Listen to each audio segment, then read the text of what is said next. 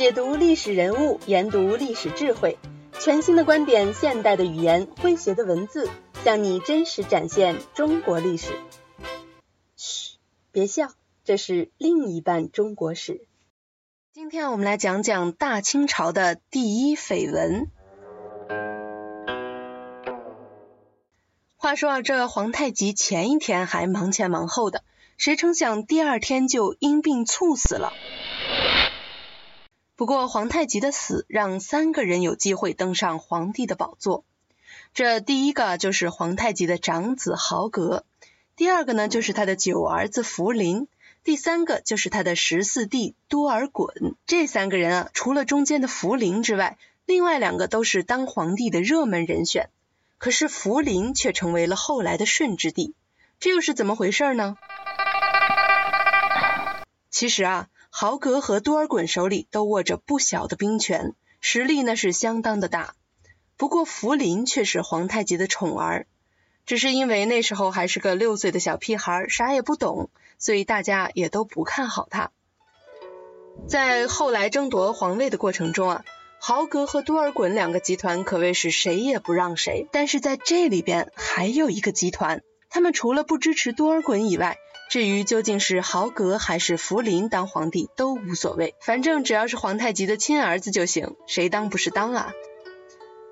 正在这几方闹得不可开交的时候啊，这个吉尔哈朗提出了一个折中方案，他说啊，让福临当皇帝。没成想呢，这个提议居然让豪格和多尔衮双双妥协。他们两个人的妥协呢，使得清室内部避免了一场内战，同时也让幼小的福临不费吹灰之力的登上了帝位。而孝庄和多尔衮，也就是从这件事上惹上了满身的绯闻。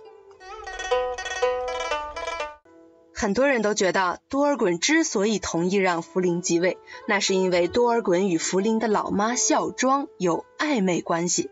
甚至还有人认为福临是多尔衮和孝庄的私生子。显然呢，在大多数人心里，最有资格当皇帝的莫过于多尔衮了。他不但是个有胆识，而且还很有才的人，也建了不少的战功，威望那是相当的高。当时啊，甚至还有不少贝勒甚至哭天喊娘的让他继位，可见这个人的功力啊，非同凡响。说到底啊，多尔衮如果心里没点想法，那是骗鬼的。但是不管他内心经历过怎样的挣扎，最终呢，还是扶持这个小屁孩福临当上了皇帝，这是毋庸置疑的事实。然而，正是这个事实，让太多人的脑子转不过弯来了。为什么明明可以自己做皇帝，偏偏让给一个小毛孩呢？这要搁在旁人啊，肯定觉得这中间肯定有猫腻儿，说不定啊，是怎么回事呢？